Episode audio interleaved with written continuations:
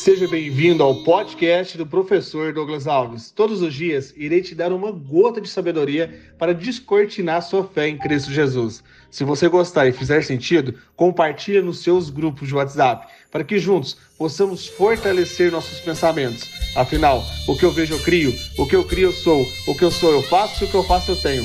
Vamos ao episódio de hoje e rumo ao topo!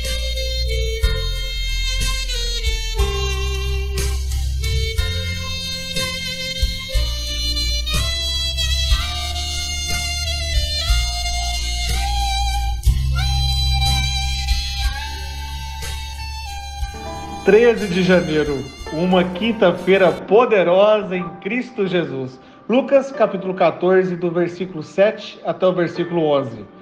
Quando notou como os convidados escolhiam os lugares de honra à mesa, Jesus lhe contou essa parábola.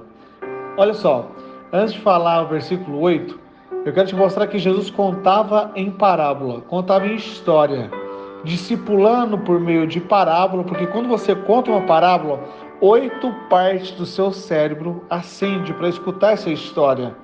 Então aprenda a discipular seus filhos, os seus alunos, os seus clientes, contando histórias, histórias poderosas.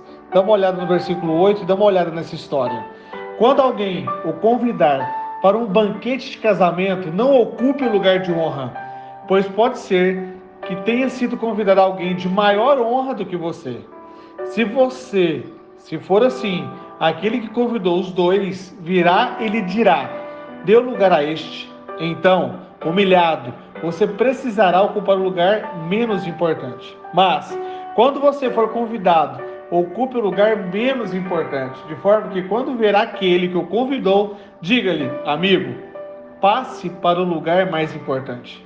Então você será honrado na presença de todos os convidados, pois todo o que se exalta será humilhado e o que se humilha será exaltado. Aprendi com o mentor que disse que algo muito sábio. Até mesmo em ambiente de palestra, senta nos últimos lugares, pois você terá mais oportunidade de fazer network.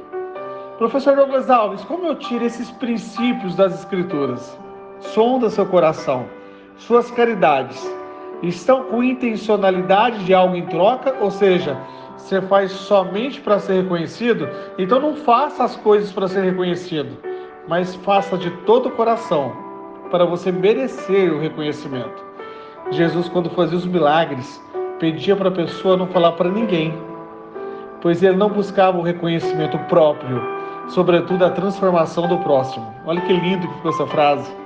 Afinal, as mãos que ajudam são mais importantes do que os lábios que somente falam.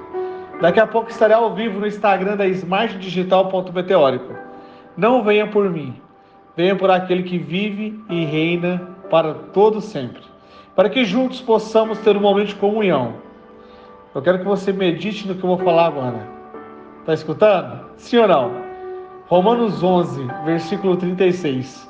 Pois dele, por ele e para ele são todas as coisas. A ele seja a glória para sempre. Amém, amém, que assim seja. Vamos e rumo ao topo!